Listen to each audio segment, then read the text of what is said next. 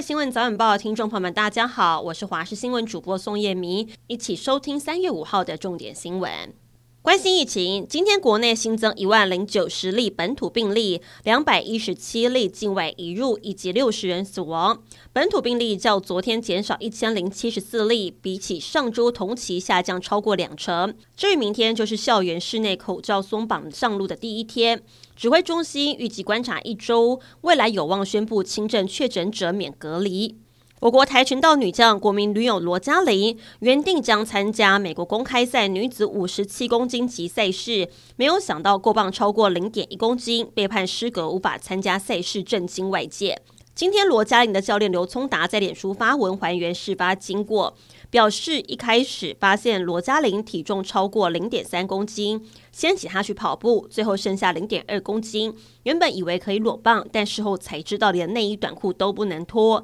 因此罗嘉玲当场把头发剪掉，但仍然还差零点一公斤。无奈时间已经到了，只能被迫离开。他表示很对不起大家，自己也有责任，返台之后会提出检讨报告。想加油可以再等一下。中油公司宣布，受到俄国输油管道无预警停止供应，国际油价上涨。但是为了维持亚洲最低价，明天起国内汽油、柴油价格各调降零点一跟零点二元。参考零售价格分别为：九二五千汽油每公升二十八点九元，九五千汽油每公升三十点四元，九八五千汽油每公升三十二点四元，超级柴油则是每公升二十七点一元。昨天南投立委补选结果出炉，蓝营失守称霸十五年的南投第二选区跌破眼镜。这次的选举是副总统赖清德接任党主席之后的第一战，也终止了九合一大选以来的三连败，让赖清德在党内的地位更加稳固。党内人士就分析，这一次没有依靠网络战，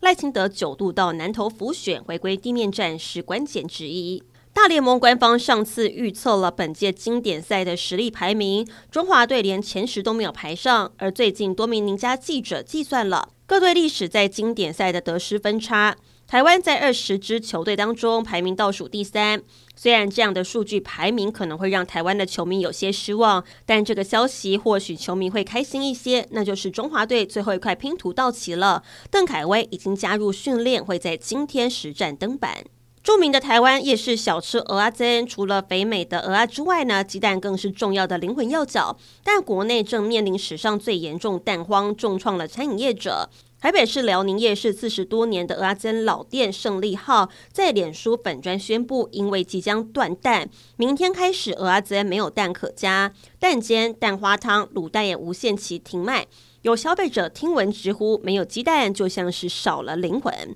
全世界最有钱的小孩，您知道是谁吗？答案揭晓，就是英国七岁的夏绿蒂公主。这是英国儿童电动车销售网站所进行的调查。第一名的夏绿蒂身价台币大约一千三百一十八亿元，也就是说，比哥哥未来的英国国王乔治小王子还要富有。为什么夏绿蒂的身价会这么高？正是因为夏绿蒂每每亮相，身上的服装打扮总是会成为妈妈们秒杀爆买的款式，成为儿童界的流行指标。